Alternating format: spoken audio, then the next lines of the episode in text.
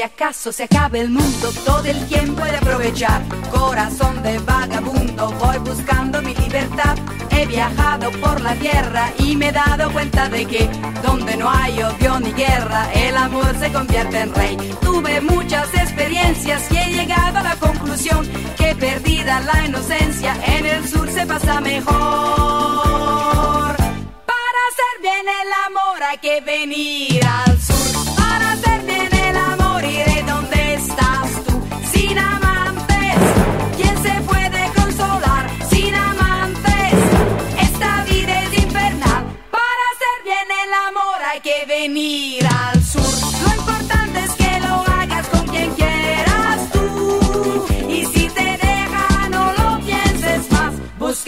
Otro más bueno. Vuélvete a enamorar.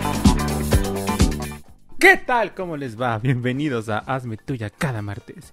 Yo soy Vladimir Secua. Y Yo soy Rogelio Lobatón Cuellar y cada día me dejas más sordo con ese gritito que te echas al inicio. No es necesario, este... Ay, quiero- pero si ahora ya me alejo. Quiero, pues, meter una queja. ¿A dónde la puedo meter? ¿Dónde está Recursos Humanos? Este... Yo soy recursos humanos. ah, pues quiero meter una queja porque el señor eh, host, el señor anfitrión, eh, pues grita muy feo al inicio y, y ¿qué hacemos? ¿O me quito los audífonos cuando él empiece o, o cómo le hacemos, verdad? Ustedes me dirán, ustedes me lo harán saber, pero bueno, dejemos de lado las peleas, los conflictos propios de este programa para eh, darles la bienvenida a ustedes que nos acompañan desde sus casas o desde sus autos o desde donde quiera que estén. Este, y pues, ¿qué les pareció esta preciosísima canción, verdad? Este, se llama, obviamente, Hay que venir al sur y es del disco homónimo Hay que venir al sur, lanzado en 1976 por la eh, cantante, compositora, bailarina, coreógrafa, conductora y actriz Rafaela María Roberta Peloni, mejor conocida como Rafaela Carrá. Más fácil. Sí, o la Carrá, que así le dicen también en Italia, al parecer. Este, porque, pues, evidentemente, esta cantante, actriz y demás es originaria de la ciudad de Bolonia, en Italia. Y actualmente tiene 78 años. ¿Qué? ¿A poco? Sí, Se ve más joven. ya sé. Y entre sus logros, pues hay muchas cosas. Pero una muy importante que leí en todas partes es que entrevistó a la Madre Teresa de Calcuta. Y al parecer esto era muy difícil porque ella no daba entrevistas. Es, es como la única entrevista que hay de ella o algo así. Ah, Leí. Como Luis Miguel. Ajá, haz de cuenta, pero, pero más todavía. Porque aparte una santa, hay que decirlo, porque la Madre Teresa de Calcuta es santa, ¿no? Ya, me parece. Este, aunque era un horror la señora, pero ese no es tema, no es tema de este podcast, ¿verdad? Seguro usted puede encontrar otros podcasts que se refieran a los horrores de esta señora, pero no vamos a hablar de la Madre Teresa de Calcuta, vamos a hablar de Rafaela Carra. Este, que además yo no sabía, pero resulta ser que el año pasado, en octubre de 2020, salió una comedia musical española con canciones de Rafaela Carra, que se llama Mm. Explota, Explota. Eh, bueno, tiene versiones de canciones de Rafaela Carra. Ahí se han de tomar sus licencias para acomodarlo a, a la historia. Y uno de los actores que sale ahí es Fernando Guayar, a quien ustedes recordarán, porque sale en Luis Miguel la serie como el best friend y manager del cantante y también le pone ahí con, su hija, ¿verdad? Le pone yo en vulgar. Este y bueno, a esta película por lo que pude leer no le fue muy bien en taquilla. Eh, recaudó medio millón de euros, pero hacerla costó 3 millones de euros. Entonces, pues, pues aquello no salió. Tiene un, un apoyo, un estímulo de estos que, que dan los gobiernos de un millón de euros, pero pues ni, ni así salió avante. Creo que aquí en México no se ha estrenado o no pude encontrar la información. Quizá la lleguemos a ver, quizá no, este, porque pues ya perdió bastante dinero en las Europas. eh, o igual y pues son fechas difíciles, ¿no? Para que se se estrenen películas. Siguen siendo fechas difíciles para que se estrenen películas. Y pues quién sabe si la lleguemos a ver, quizá en Netflix o en alguna plataforma en un futuro. Y bueno, esta cantante es tan importante en Italia que se dice, ay, bueno, leí que hay un dicho que dice, nada es eterno excepto la carra. Claro que sí, este, muy Mm. famosa, muy internacional, muy, pues muy querida al parecer, tanto por la gente en Italia como en España y eh, Latinoamérica, ¿no? La verdad es que, fíjate, fíjate tú que yo no la conocía hasta que entré a la universidad y una amiga nuestra eh, me pasó ahí una canción, esta canción de hecho, para burlarnos del video porque pues no sé si recuerdas el video, pero pues es una una alabanza a la jotería, básicamente. Salen ahí unos bailarines pues muy entallados, muy seguros de su masculinidad y haciendo pura payasada, la verdad. Dice que bailando, pero esas son payasadas. Su coreografía, que seguro la puso ella, digo, no lo sé, pero, pero pinta, este, pues es toda una payasada y, y en realidad, eh, pues fue una canción que para mí eh, resultaba un poco una burla, ¿no? Aunque en sus tiempos, al parecer, fue pues muy revolucionaria y hasta censurada, seguramente en algunos países. eh, supongo que de Latinoamérica no, no encontré información de en qué países, pero leí ahí en varios comentarios de YouTube que en su tiempo muy censurada y muy todo. Este, y pues así fue como yo conocí a Rafaela Carrá y ya luego escuché más canciones, pero la verdad, esta es la que se me quedó pegada en el alma y ya me la sé toda, completa de principio a fin. Este, ¿Tú conocías a Rafaela Carrá antes? Sí, pero no sé de dónde. Pero la tengo muy presente en mi corazón guardada. Sí es, sí es querida en México, no, no sé. Pues leí que sí ha hecho sus cosas aquí también. Yo tampoco sé, o sea, como que después de que vi ese video, resulta que sí había más gente que la conocía. Este, porque recuerdo que se lo pasé hacia alguien y ese alguien me dijo, ah, sí, ya lo había visto, ¿no? Y yo, ah, ¿qué? ¿Cómo? ¿Por? Si no, no, no creía yo que fuera famosa, pero al parecer sí lo es la señora. Sí. Luego fue, bueno, yo también más la conocí porque fue Coach en La Voz Italia. ¿ves- En ves La, Voz Italia. ¿Ves la voz de Italia? Sí. ¿Por y... qué? ¿Por qué ves la voz de Italia? ¿Qué te pasa? Pues las audiciones. O sea, yo llego a ver videitos así en, en YouTube de cuando quiero llorar. Este, pues te buscas compilaciones de audiciones o, o cuando quiero ver, eh, me ha, últimamente me ha pasado que quiero ver cómo canta la gente canciones de Adele, por ejemplo.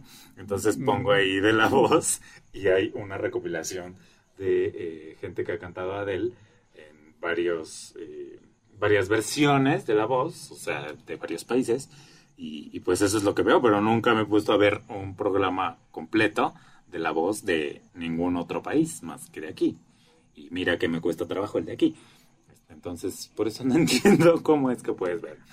No, pero tampoco lo veo completo porque además no parlo italiano. Ah, no. O sea, sí, las audiciones. Por- Aunque el acento me salga muy bien, no hablo italiano. Ay, cállate. Ay, Dios mío, con este señor. Ajá. ¿Y, y qué más se vas a Y decir? luego, ah, espérate, ajá, y ahora que, que en nuestros jun- reunión previa te decía que justo llevaba varios días pensando en Rafaela Carrá porque vi un video de una vez que estuvo estuvo en el hormiguero que eh, cada, bueno, de repente hacen concursos de que regalan cosas.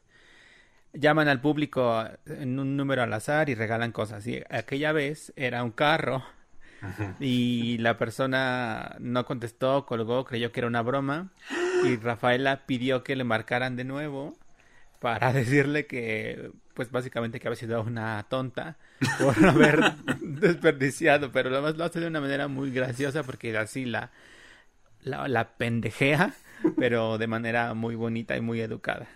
Y nada, y por eso la tenía en la cabeza, porque además eso, eh, bueno, creo que la expresividad que tiene de ser tan ah, rimbombante y ah, ta, ta, ta. Eh, no sé, es muy, muy atractiva y muy interesante verla y, y la, la tuve en la mente y en mi corazón toda esta semana y Mira qué por curioso. eso le hacemos porque- este merecido homenaje. Porque fui yo el que propuso a esta señora, mira, estamos conectados sin, sin pensarlo. Y bueno, este, pues toca decir por qué invitamos a esta señora a este programa para, para abrir este programa, ¿verdad? Este, y es básicamente porque esta semana nos dimos a la tarea de ver la muy nueva y muy bonita película de Disney Pixar, eh, Luca, que, pues si usted ya la vio, sabrá que sucede en Italia. y solo por eso, porque pues no, fíjate tú que en la película sale esta canción de la que ya hablamos, Qué ricas son las papas, versión Sí. italiana. Entonces, eh, al escucharla, la verdad es que me recordó muchísimo a Rafaela Carrá, no sé por qué, o sea, fue como intuitivo, como, como de la entraña, ¿saben? Y, y por eso la propuse. También eh, lo hago por otra cosa, ¿verdad? Pero, pero de eso hablaremos más adelante. Este, mm, y bueno, esta película de Pixar es dirigida por Enrico Casarosa. Eh, este es su debut como director de largometraje, aunque previamente fue nominado al Oscar por su cortometraje La Luna, que también es de Pixar y también sucede en Italia. Eh, este señor creció en Génova, que es la capital de la región de Liguria, donde, que es donde se desarrolla eh, la película en un lugar ficticio al que denominaron Porto Rosso.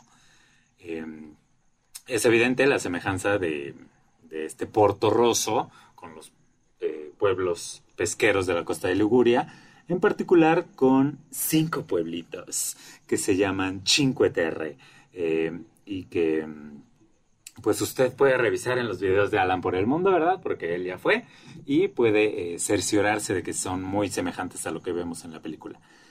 Eh, y de hecho hubo varios viajes por parte de la producción de Pixar de investigación a la región, como ya sabemos que lo hacen, como lo hicieron para eh, Coco. eh, y, y bueno, Raya. Coco, Raya y, y todo. Ya, yo creo que ya así va a ser todo de investigación y mucha, mucha cosa. Pues justo hablamos, cuando hablamos de Raya decíamos esto, ¿no? Que ahora ya se van a enfocar en retratar el mundo entero. Sí. Este, y bueno, la, la idea de esta película proviene de varias historias y leyendas de esa región pesquera que incluyen una que se llama San Jorge y el Dragón, el cual es un símbolo de Génova. Y eh, hay otra que viene de un pueblo que se llama Te- Tellaro, no sé cómo se diga, este, que es, ya estoy hablando yo como brasileiro, este, que este pueblo telaro está una hora al sur de Cinque Terre y hay una leyenda de un pulpo que tocaba la campana de la iglesia para advertirle a la gente que los piratas ya iban a llegar. Este, y pues así, muy basado en leyendas y muy todo, muy bonito. Eh, la voz de Luca la hace en inglés, evidentemente, Jacob Tremblay, que eh, usted recordará porque es el niño que sale en esta película que se llama La Habitación, por la cual Brie Larson ganó un Oscar a Mejor Actriz. Y pues él, él era el protagonista también, junto con ella. Este. Y también él es el protagonista de un video de Justin Bieber que se llama Lonely. eh, de Ah. 2020. Eh, y bueno, la voz de Alberto la hace Jack Dylan, eh, que sale en la película Shazam, que próximamente tendrá su segunda parte. Y, y pues nada, cuéntanos de qué se trata, por favor, nos morimos por escucharte. A ver, pues Luca es un pequeño sirenito. Cuando buceaban por el fondo del océano, que vive en el océano. Tiene una vida- esa. Ay, sí. qué tontos. Pero bueno, ya habrá oportunidad. Es, es un sirenito que vive muy aburrido porque tiene una vida como de campo en el mar. Y entonces él arrea peces. Y pues ya está aburrido. Y un día encuentra en el fondo del mar unos objetos que se le cayeron a unos barqueros. Y Barqueros. curiosidad. Barqueros, dije. ¿Así se dice? pescadores, no Ah, sé. Barquero, nunca había oído esa palabra. ¿Sí la habías oído? Ay, o sea, pero no, no me acuerdo. Me- se oye raro, pues, perdón. Bueno, unos chicos de un barco se le cayeron. Y entonces empezó a tener curiosidad por conocer qué había más allá del límite del mar, o sea, en la superficie. Y pero su, su mamá, su papá le decían como, no, la superficie no, es peligrosa, hay gente mala, cuídate. Pero un día la curiosidad le ganó y se encontró a un chiquillo, siguió a un chiquillo que pues que recolectaba estos objetos que caían de arriba, de la superficie, y se dio cuenta que en la superficie no era tan mala como parecía. Y empezó a engancharse en las actividades de, de su amigo que iba y venía del mar. Ah, porque al salir del mar... Ay, ya estoy spoileando. Pero Bueno. Está bien, eso ya sigue. Ajá. Al salir del mar se convierten en personas. Lo tenían, oye, lo tuvieron más fácil que la sirenita. Mi sirenita ahí cambiando la voz y estos nomás salen del agua y ya son humanos. Felicidades. Tan fácil.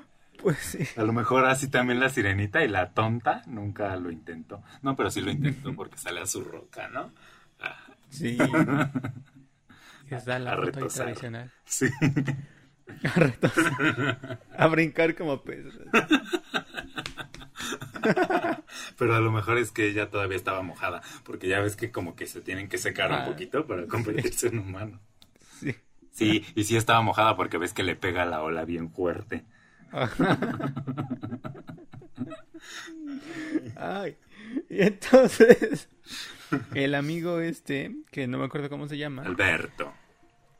Alberto. Alberto es un niño muy mañoso que tiene mucha experiencia en el exterior de la superficie. No, Vladimir. Y Oye, Y te encanta ya. hacer acentos, ya, perdón. Este, quiero interponer otra queja a recursos humanos porque es que yo así no voy a poder. por Pues no puedo ¿a con tanta payasada. Pues mazo. Luego hablamos, ahí sí. Bueno. Luego hablamos del aumento de salario que necesito. Ajá.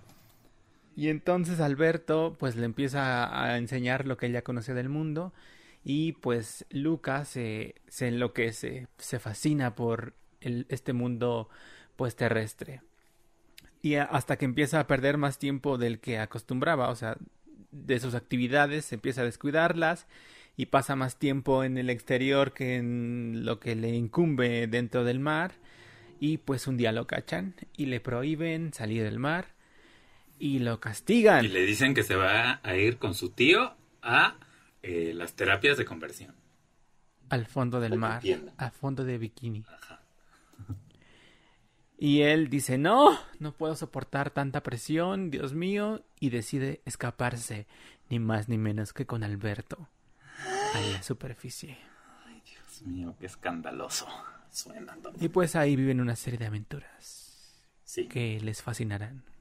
Van básicamente al pueblo más cercano y ahí conocen a una chica que se vuelve aliada y eh, pues viven toda una aventura para ganar un concurso y ganarse un dinero y así lograr su sueño de adquirir una Vespa, que es una de estas motos típicas, y eh, con ese dinero comprar la Vespa y e ir de viaje por el mundo a descubrir todo lo que les espera. Este, y pues básicamente de eso se trata, ¿verdad? ¿Cómo es? ¿Qué te pareció? ¿Qué te pareció? ¿Te gustó? ¿No te gustó? ¿Lloraste? Eh, ¿Te emocionó? ¿Te conmoviste? Cuéntanos. Fíjate que de entrada el, el inicio me parecía extraño, me- o sea, pensé que no era como un inicio típico de Pixar, que la historia se plantea muy bien, sino me pareció rara como descubrir hacia dónde iba, pero luego ya me empecé a conectar con la historia y me gustó mucho, visualmente es muy bonita, como siempre, es Pixar, lo del mar, la, la construcción del pueblito este eh, las escenas de bueno de, de, carreras en las que pasa todo muy rápido. Eh, y nada esta fíjate que yo pensé que se iba a ir más por el lado de cuando se aleja de los papás que lo buscan y que está perdido y que va a ver como está ah, como buscando a Nemo un poco Y no, se va por una cosa mucho más tranquila, mucho, los papás se lo toman tranquilos, o sea, sí lo buscan, les preocupa, pero, pero no es el, ¡ah, Dios mío! Se nos acaba el mundo. Eh, y todo es bastante relajado, en un tono, eh, creo que muy adecuado al, al momento en el que estamos viviendo sentimentalmente todos, Ajá. que igual en los grandes dramas o las grandes, que de eso hablábamos la semana pasada, que de pronto igual no estamos preparados para una cosa de estas. Y esta película me parece bastante adecuada, bastante light, bastante llevadera, muy entretenida, muy bonita. Eh, y eso, y luego hablamos del punto de la discusión que todos tienen. Pues vamos a hablar del punto ahorita mismo, porque fíjate que a mí me sucedió que yo esperaba mucho ver esta película, primero porque pues eh, resulta que hace 3, 4 años, pues yo fui a el lugar en el que está inspirada esta película. Fui a, a Cinque Terre, a las cinco tierras, eh, justo porque lo había visto en Alan por el Mundo, y, y- y se me preguntó a dónde quieres ir, y dije, pues a Cinque Terre, ¿no? Y fui en invierno, lo cual, este, pues fue interesante porque eh, hacía frío, cosa que yo nunca había vivido, frío en, en un lugar de costa, pues era una cosa que yo no me imaginaba. Eh, sin embargo, eh, pues la pasé bastante bien y, y sí, eh, el lugar está muy bien retratado. eh, noté ahí pequeños detalles como que eh, las playas ahí no, no son de arena, son como de unas piedritas de río que las, las ponen perfectamente en la película, eh, los colores del agua que son así como verde azules, la paleta de colores de las casitas. Eh, es un pueblo al cual prepandemia era al parecer un terror ir en verano porque estaban atascados. Son súper chiquitos, entonces me imagino pues el horror que debe ser, que debió ser ir en verano eh, prepandémico. Eh, pero bueno, yo fui en eh, invierno y aquello estaba prácticamente para mí solo, ¿verdad? Obviamente no me metí al mar ni nada. Además, eh, fíjate que nunca había visto yo eh, a las medusas en, pues en libres, pues, ¿no? Las había visto en, en el acuario y así. Y acá en uno de los pueblos, que de hecho es el que más se parece, creo yo, a, a lo- al que vemos en la película, eh, que se llama Bernatza, vi eh, pues muchísimas, pero muchísimas, así hasta me dio miedo. Dije, ¿cómo puede ser posible que haya tantas de estas cosas y que sean tan perceptibles desde, desde aquí, ¿no? Eh, en- ahí en, en la playita. Entonces no, no, ¿Qué tal si eran no sirenas? es un lugar al que te puedes meter. ¿Qué tal que era Luca ahí diciéndome, rescátame? Este, pero bueno, en ese sentido es maravillosa la película. Y eh, pues uno, uno se la vive en las redes sociales, ¿no? Ya sabrán.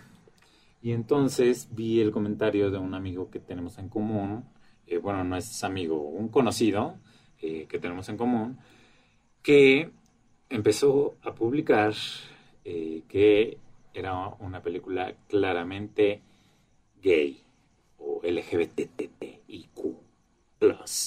Este, y entonces, pues no, ya no pude ver la película sin este sesgo, ¿verdad? Eh, cosa que me hubiera gustado mucho. Pero pues no controlo las redes sociales y, y no controlo lo que la gente escribe ahí. Entonces, pues me vino a afectar en cierta manera y ya no pude verla eh, sin pensar todo el tiempo en que era una historia LGBT. Eh, sin embargo, eh, pues ya haciendo un poco un análisis y también le pregunté a, a un niño de la escuela, digo, no le pregunté, es una película gay, ¿verdad? Pero le pregunté como su opinión. Este, creo que no. Mira, el director ha dicho claramente que no es una película gay, este, y, y de hecho no es una película romántica, ¿sabes? Y No. pues sí, no, no lo es. Eh, sin embargo, sí, sí entiendo por qué se puede tomar así, porque pues habla de ser diferente eh, y eso puede resonarnos a muchos, ¿no? Eh, a muchos que lo somos en el mundo real.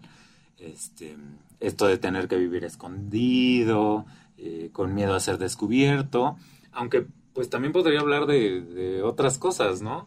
Eh, como, como de la inmigración o, o no sé, de tantas otras cosas, de tanta otra gente que es diferente y que tiene miedo de ser descubierto y que tiene que vivir escondida. Este, y, y pues bueno, te digo, el director ha dicho que no es una película gay y también eh, dijo que eh, está consciente de que quería retratar justo el momento de la vida antes de que lleguen los novios y las novias, ¿no? Entonces que hay una inocencia ahí en los personajes y se centran en la amistad más que en otra cosa. Y mm, si se hubieran centrado en, en otra cosa, pues la historia hubiera sido muy diferente y mucho más complicada, ¿no? Porque cuando, cuando el amor llega, todo se complica, ¿verdad? Este. Y pues en ese sentido creo que lo que yo diría es que como es una buena película eh, y, las películas son arte, pues a cada quien le puede resonar de distintas maneras. Y, y creo que está bien que a la comunidad LGBTTIQ eh, pues pues le, le, resuene, ¿no? Y, y, pues creo que está bien, creo que es un paso, ¿sabes? Un pasito ahí eh, para, para que algunos niños que a lo mejor son, eh, serán parte de la comunidad en algunos años, pues, pues puedan ver que, ser diferente no, no tiene por qué ser algo negativo, ¿no? Ya es la pequeña reflexión eh, que tuve respecto a este tema y, y, ahora quisiera saber la tuya. ¿Tú la viste con sesgo o, o, la viste, lograste verla antes de ver estos comentarios? No, sí, sí la vi después, o sea, vi todos los comentarios de mucha gente que decía esto de... Eh", pero no, creo que eso es, o sea, creo que es mucho, o sea, mucho más abierto, como dices, a la inclusión en general. Sí. O sea, no solo de, de, ser LGBT, o sea, sí hay una relación de dos personas del mismo género, sexo, lo que sea. Pero eso, son, están en la, pues Son en la inocencia de, ¿no? del, ajá, en el desconocimiento y estas relaciones que son, o sea, más, bien lo dices, ¿no? Sin amor, sin, antes de todo eso que son así relaciones puras de no hay morbo, no hay esta cosa de ay, el amor de mi vida me voy a casar, sino es nada de persona a persona, así tal cual. Y creo que sí, el, el contenido es, es, inclusivo en todos, o sea, el espectro es mucho más allá de lo LGBTTTTTIQ. Eh, ¿no? O sea, porque puede ser personas de color diferente, de peso, de talla, de de, color de piel, ya lo dije, de lo que sea, o sea, es mucho más abierto que esto y ya. Sí, eh, la persona esta que me spoileó la película eh, escribió, porque ha escrito 800 comentarios al respecto, este, pero escribió también que era claramente eh, gay por la escena de celos de, de del amigo cuando Lu, Luca, eh, Luca, pues eh, establece una relación de amistad con una niña, ¿no? Eh, sí. Sin embargo, pues yo que convivo con niños diario, pues le podría decir que los niños sí son así, aunque no sean LGBT, pues los niños son celosos, son, sí. son son también muy malditos, hay que decirlo. De pronto me ha tocado ver cómo así son mejores amigos por siempre, ¿sabes? Y por acá eh, está acusando al mejor amigo por siempre de que no hizo la tarea o cosas así, de verdad. Y, y, pasa sobre todo con los que son muy amigos. Este, mm. Entonces, pues lo, los niños sí son así. Este, y, y, pues nada, creo, también creo que está bien eh, sentir que, que la comunidad tiene un, una resonancia en esta película, ¿no? Porque sí la tiene, claro que la tiene. Este, pero también la tienen muchas, muchas otras, como ya lo, lo has dicho. Este, y pues ya, también me gustó, sí le recomiendo. Al niño que le pregunté si le había, que le había parecido, me dijo que, que también le gustó mucho y que solo le pareció un poco triste al final. Así que aguas con eso. Este, porque sí, sí, sí, es un poco. Uy, a mí sí me dejó constipado. Ay, sí, el final. Ay, pero se quedó con. Ay, yo iba a decir fuera. No, no, no es tan dramático. Hasta podría haber una segunda parte o más. Pues sí. De cuando crecen, el siguiente verano o algo así. Pues sí, pero bueno, ya pasemos a- al siguiente tema porque eh, pues estamos en, en Europa, entonces vamos a, estamos en el sur de Europa, ¿verdad? Entonces pues vamos a ir un poco más para arriba, para el vecino del norte de Italia, que bueno, uno de los vecinos, ¿verdad? Porque tiene otros, eh, que es nada más y nada menos que Francia, porque fíjense que nos dimos a la tarea de ver la segunda parte de la primera temporada de la serie francesa Lupin, protagonizada por Omar Sy, sí, basada en las aventuras de Arsène, Arsène Lupin, personaje de ficción creado por Maurice Leblanc. Eh, y bueno, eh, pues de qué se trata. Y siempre ya, ya te voy a echar siempre el de qué se trata. Ay, pues este hombre eh, Omar Say, Omarcito, Omarci- Omarcito, sí, le queda bien. Omarcito Está bien grande. es es un ladrón, es un hombre mañoso que tiene muchas mañas y que su vida entera está inspirada en los libros de o lo que sea, en las historias de este hombre. Leblanc, Ajá, que el personaje Arsène Lupin. Ajá.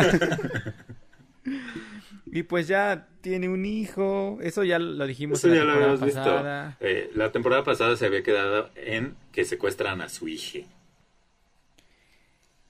Y ajá, eh, un hombre ahí raro que es muy malo, malo, malo. que es, está eh, vinculado con el rico millonario de la serie del cual eh, pues nuestro personaje principal se quiere vengar porque eh, pues básicamente asesinó vilmente a su eh, padre o bueno no no recuerdo si lo asesinó pero sí lo lo acusó de robo cuando no su papá era bueno y no había robado nada entonces él está hambriento sediento de venganza básicamente. Y pues de eso se trata, ¿no? Básicamente de, de la venganza, un poco, de descubrir la verdad.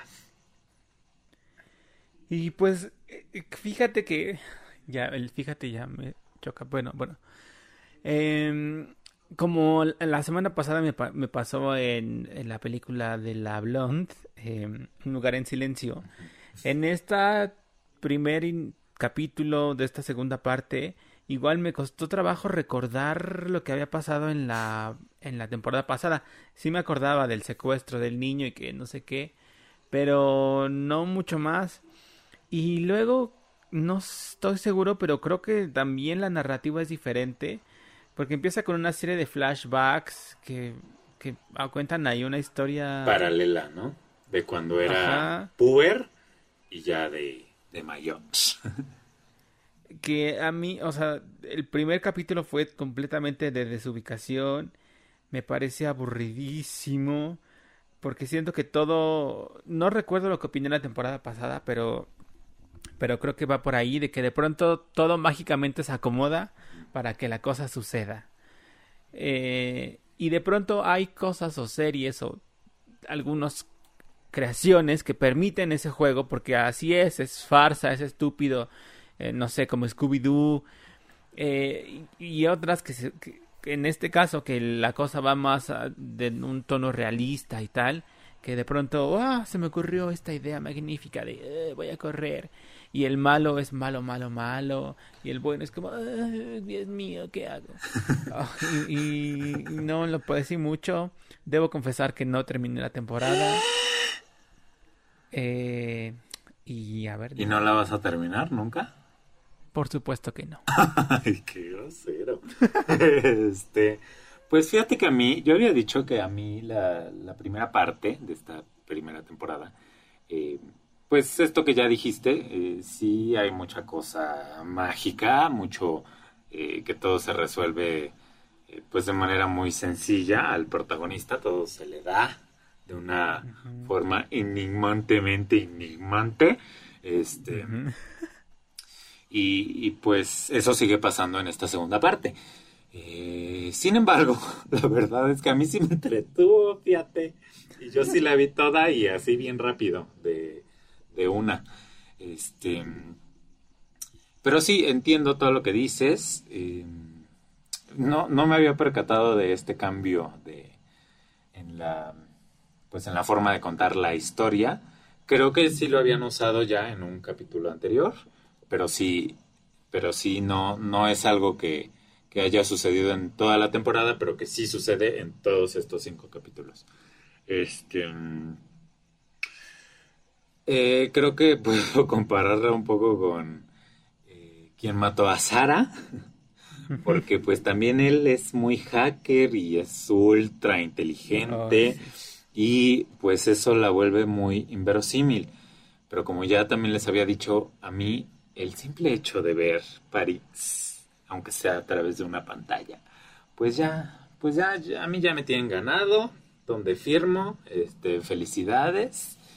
Eh, y creo que hay ya un cierre eh, con esta temporada. Podría bien terminar ahí, aunque por declaraciones del director que ya había comentado en la ocasión pasada que hablamos de la primera parte de esta serie, pues tiene toda la intención de eh, explotar esta serie hasta más no poder.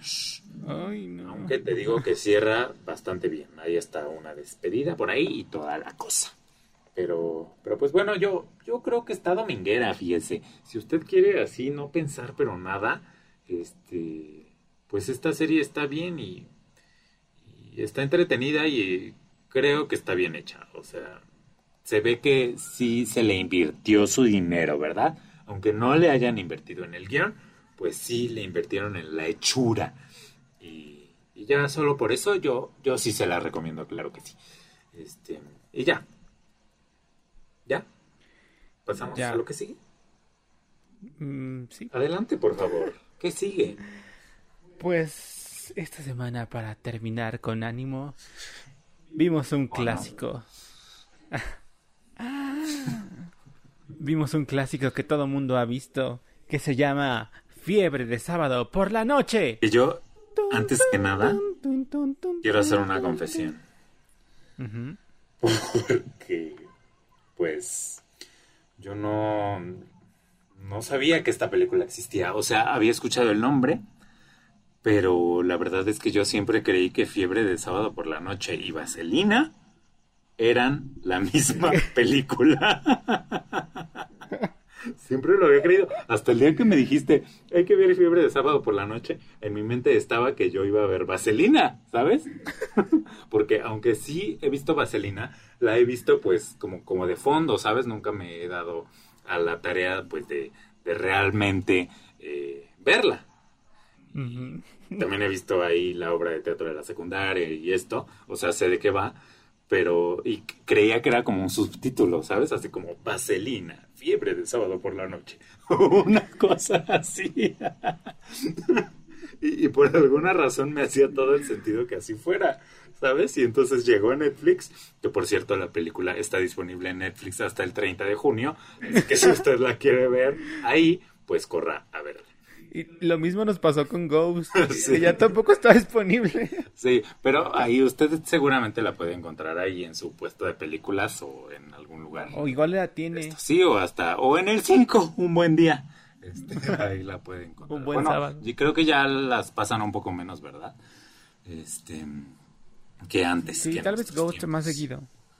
Pues quién sabe. Cada 14 ya ni veo la tele, fíjate, pues no cada, cada día de muertos, Ghost. y esto también podría, pero, pero pues bueno.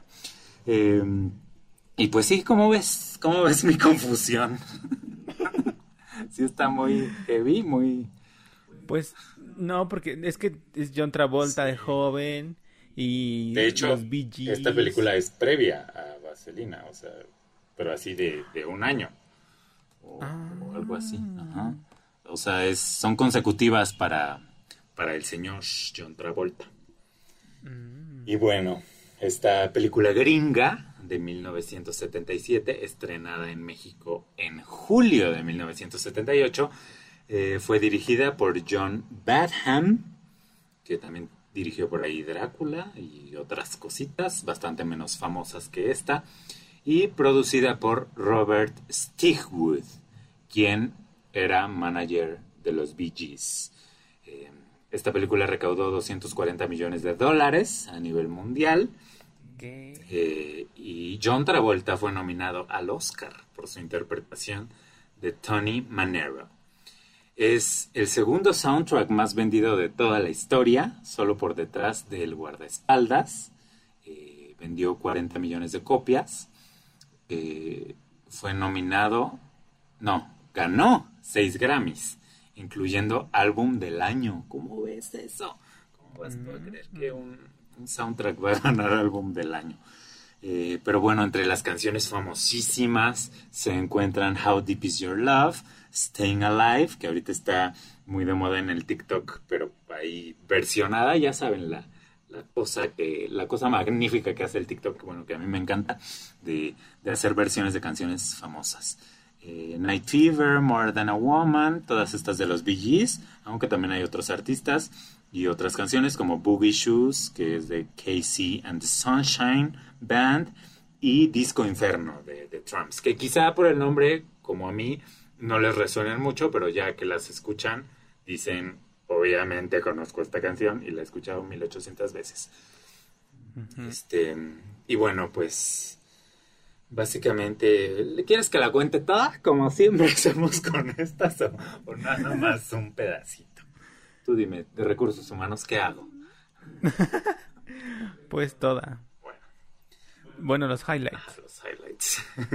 Este, pues está, es- vemos en una primera escena a tu John Travolta muy empoderada, ella, muy entaconade, eh, pues caminando así por Brooklyn, a ritmo de los Bee Gees, y, y nos enteramos que vende pintura y que quiere un adelanto para el fin de, ¿no? Para irse ahí de reven eh, el fin de.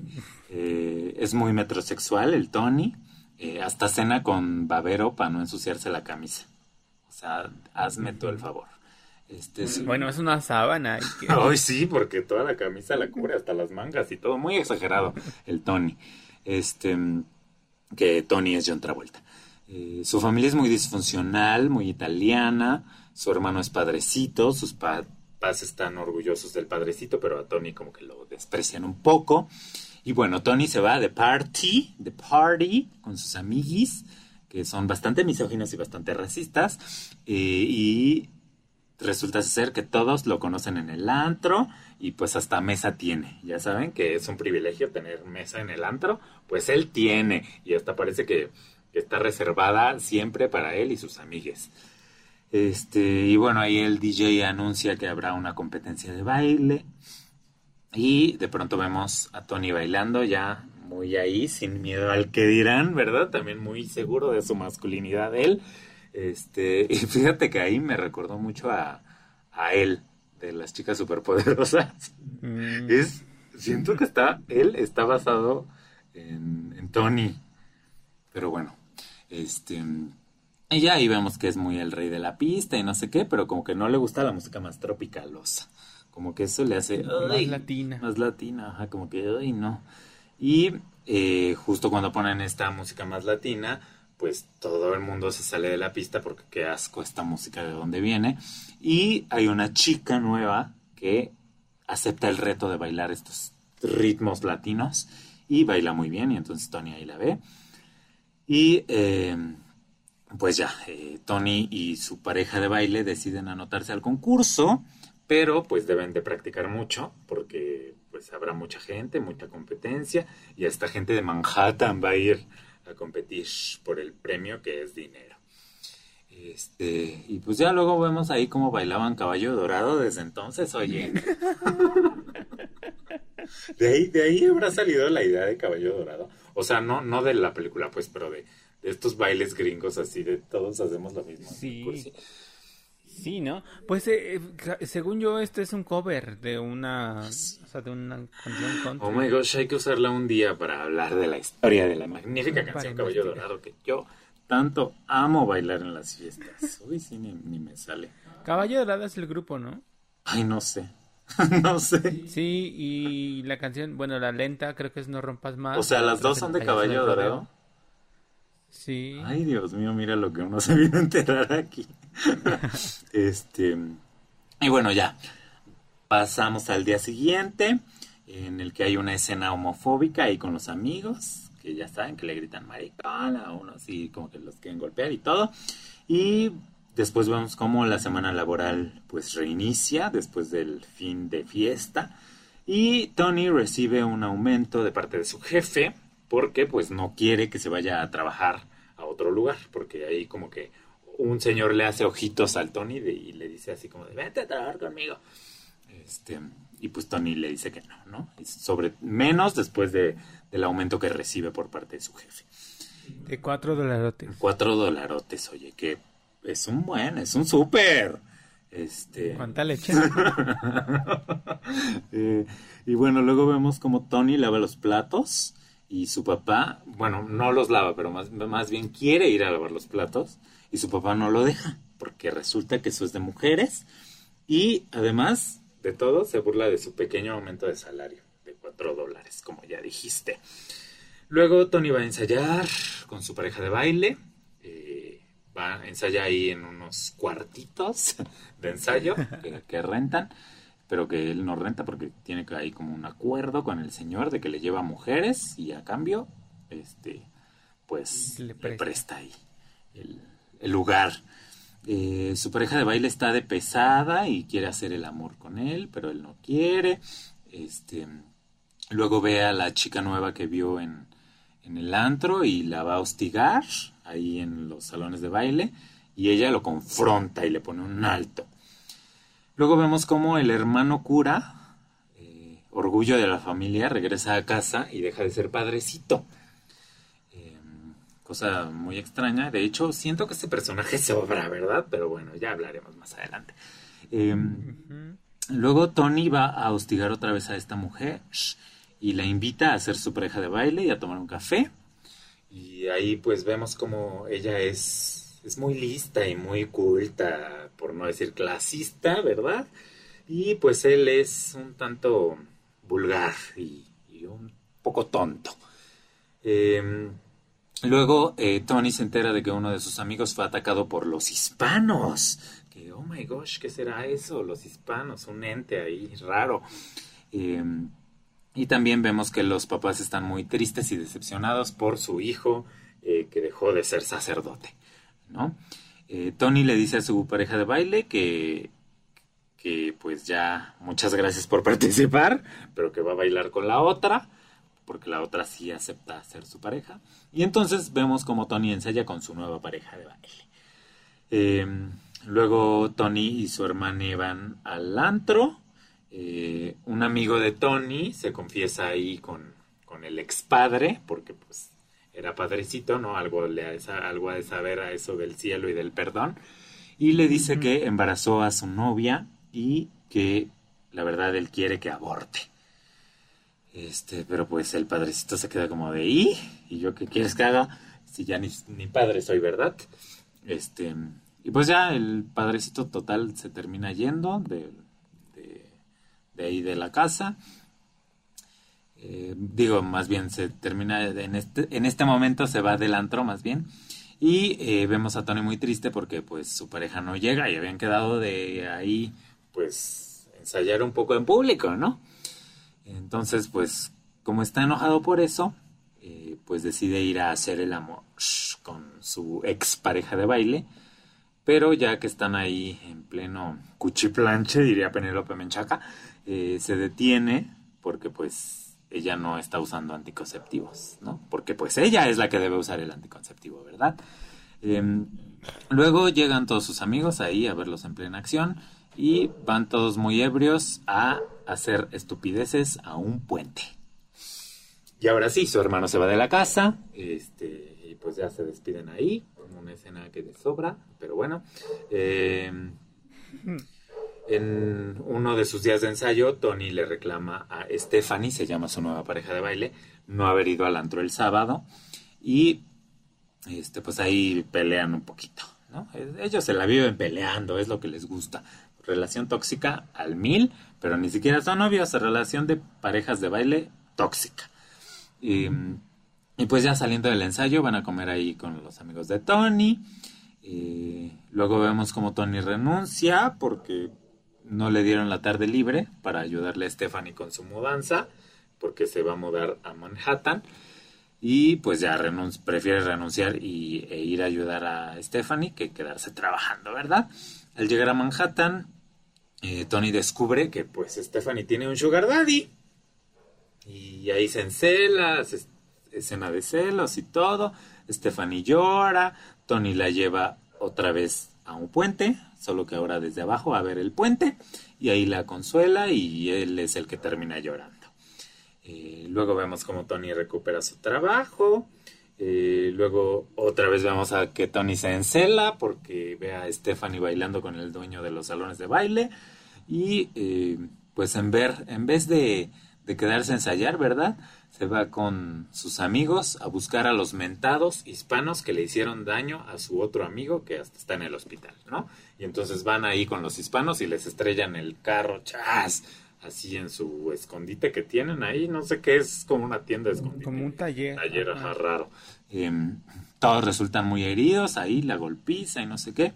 Y pues van a visitar a su amigo al hospital, quien les dice, híjole, es que no sé si, no estoy seguro de que sí eran los latinos, ¿no? Y pues ya todos se enojan mil con él, pero bueno, como que eso también pasa desapercibido. Y luego llega el día del concurso eh, y vemos ahí como Tony y Stephanie bailan y se besan en la pista. Eh, la verdad es que casi ni bailan. Eh, baila bastante mejor la pareja que se presenta previo a ellos, que son eh, afroamericanos o afrodescendientes, no sé sean, ¿verdad? No les pregunté, no tuve la oportunidad. Em, pero después de ellos siguen los latinos.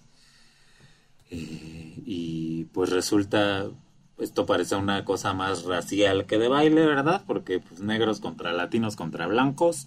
Este, y pues evidentemente quien gana el primer lugar, pues los blancos. Aunque claramente no lo merecen.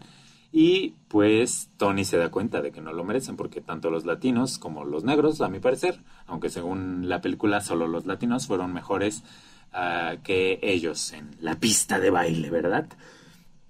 Este, y, pues entonces Tony muy molesto le da el trofeo y el dinero íntegro a los latinos, ¿no? Que ya pues tienen dos trofeos y dos sobres con dinero, eh, porque ni siquiera se los cambia o así como de, ay no, pues reconozco que bailaste. No, él está enojado, él es, él es así de esos hom- hombres que golpea la pared cuando está enojado.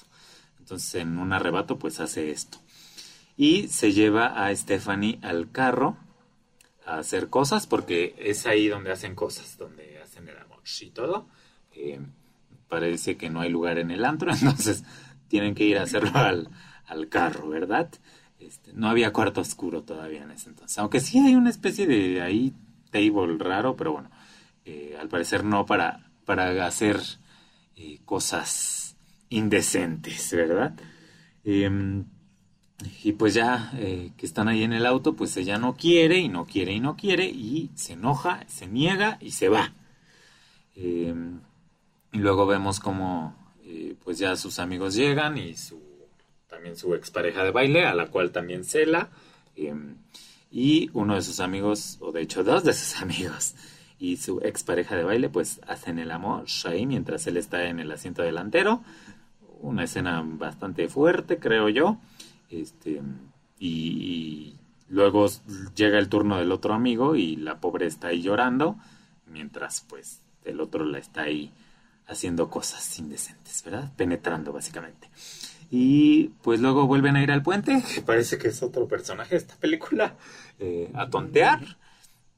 Y pues uno de sus amigos, el que embarazó a la chica y, y que le había pedido varias veces su consejo, ¿verdad? Pero al que Tony pues no, no pelaba mucho, cae trágicamente al, pues ahí, al, al mar, al río, no sé qué es, es, como donde se junta el mar y el río, y al, al agua y el lago. Este, eh, y vemos como Tony toma el metro, va a casa de Stephanie, llega ahí a la mañana siguiente a disculparse, ella le dice que es un violador, pero pues se da cuenta de que algo le pasa, ¿no? Porque pues evidentemente su amigo se mató al caerse de esa altura y en el agua. Este, y además la policía ni siquiera lo encontró. Y pues la película acaba básicamente cuando Tony le dice que quiere ser su amigo nada más y ella acepta. Quiere ser tu amigo nada más. Mira, hubiéramos puesto esa también. Ah, yo también pensé en eso. Ya, ya tantas canciones que hubiéramos podido poner y, para poner a la señora. No, pero muy merecido su homenaje eh, de, de la señora que pusimos al principio de este bonito programa, la señora Rafaela Carra. Este, pero bueno, eh, pues de eso, de eso va la película. Este, si me preguntan, no, no lo esperaba. La verdad es una película un tanto fuerte, pero al mismo tiempo rara. No, no me dejó una muy buena sensación, la verdad. Este, pues por todo lo que ya dije, ¿no? Escucharon todos los eh, adjetivos calificativos que usé. Misógina, eh, homofóbica, eh, pues varios horrores, ¿no? Y, y, no entiendo muy bien la postura de la película, no, no sé si, si es simplemente contar esta historia o qué. Eh, pero bueno, no, no me quiero meter más en eso. Primero quisiera saber a ti qué te pareció. ¿La amas? ¿Es una joya? ¿Nunca la habías visto? Eh, o, ¿O qué pasa? ¿Cuál es tu experiencia con esta película? Pues sí, nunca la había visto. Eh, ah, creo que la tengo en DVD, pero nunca la había visto.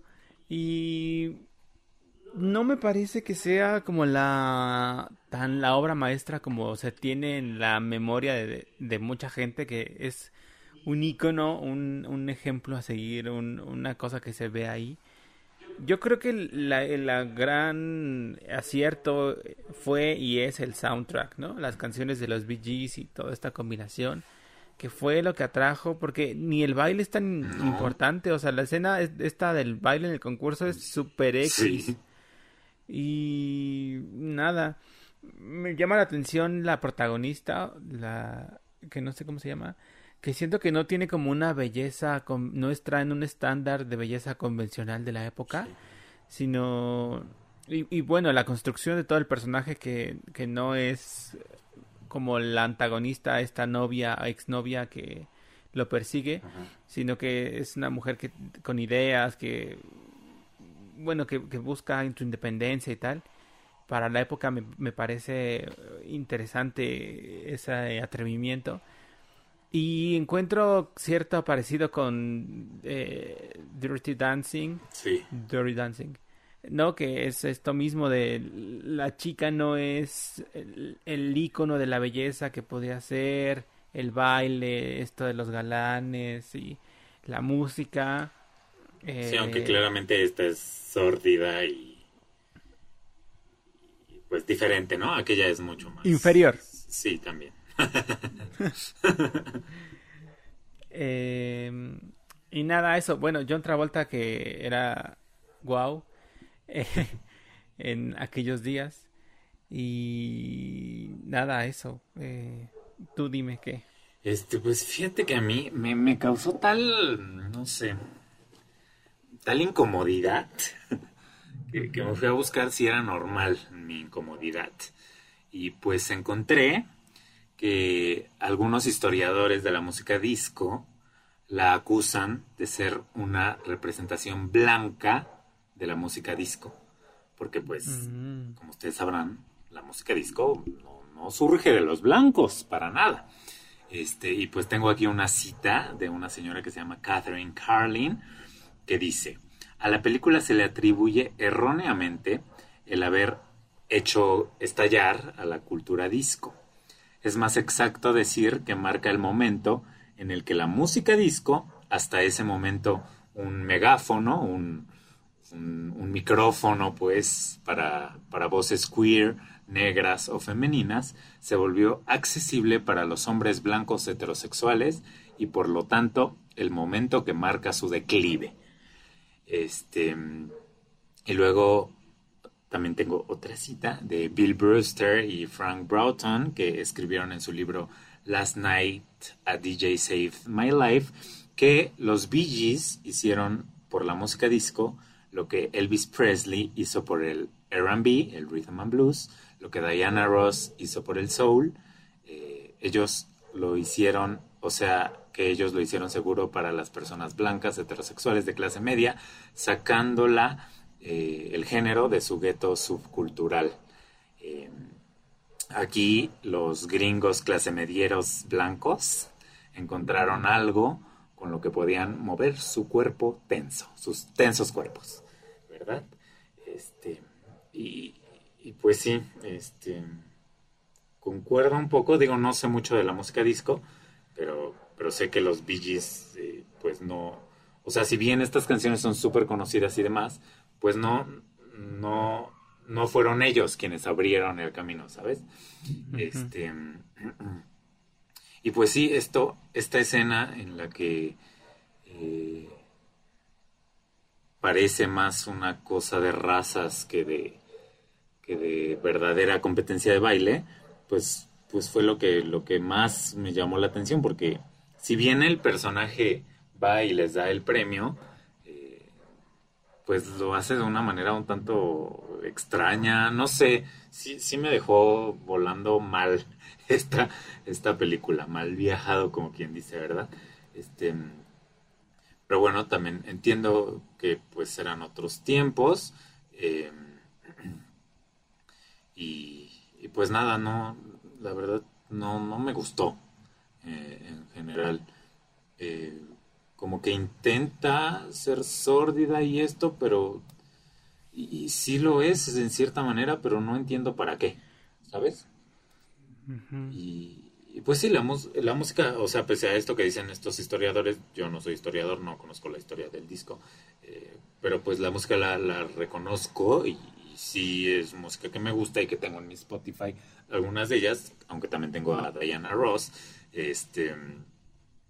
Pero pues estas, estas citas me hicieron pues entender un poco más esta, esta película que al parecer es muy blanca y muy pues no, no muy bien recibida por, por los críticos de la música disco, sobre todo. Críticos y, e historiadores, ¿no? Y, uh -huh. y nada, eh, chéquela. Tiene de aquí al 30 de, de junio para revisar, la verdad. Ya, ¿Algo más? Oye, y luego eh, hay un musical de esta película que en México se ha hecho dos veces, en ¿Sí? el 2003 y en el 2020. ¿Qué? Eh, Sí. ¿A qué hora? ¿O qué? En el 2003 fue con Mauricio Martínez y Lisette, que en el elenco estaba Claudia Silva, ah, mira. la de Dispara, Margot Dispara, y de repente, creo que en YouTube hay videos de ella y se ve ahí bailando. Y en el 2020, yo creo que muy al principio se hizo con un señor que no conozco, e Irán Castillo era la chica ah, mira. Tú, qué raro. Y pues ya. Y pues ya, eh, chéquela, ¿no? Que íbamos a cerrar arriba y quién sabe qué, según tú. O sea, Pues vamos a cerrar arriba porque resulta que el 18 de junio este programa cumplió dos años de estar con ustedes semana a semana, martes a martes. Ahí con una pausa. pero con, con, sus respectivos descansos, pero pero aquí seguimos, claro que sí. Este, pues muchas gracias por acompañarnos, a quienes nos han acompañado y si no nos han acompañado, pues muchas gracias por escuchar este episodio. Este, ¿Va a haber un bono o cuál va a ser la celebración de, de los dos años de este programa? Bueno, esto hasta aquí el programa. O, o si quiere traerme un maldito pan del socavón que nomás no veo mariachi. Claro. No, el pan del socavón. ¿Yo por qué quiero un mariachi? Ay, no sé. Bueno, muchas gracias por estar una vez más con nosotros. Siempre, siempre evadiendo. Hasta pronto. Sus responsabilidades. Adiós, cuídense. Muchas gracias. Bye. Para hacer bien el amor hay que venir al sur. Lo importante es que lo hagas con quien quieras tú. Y si te deja, no lo pienses más. Búscate otro más bueno.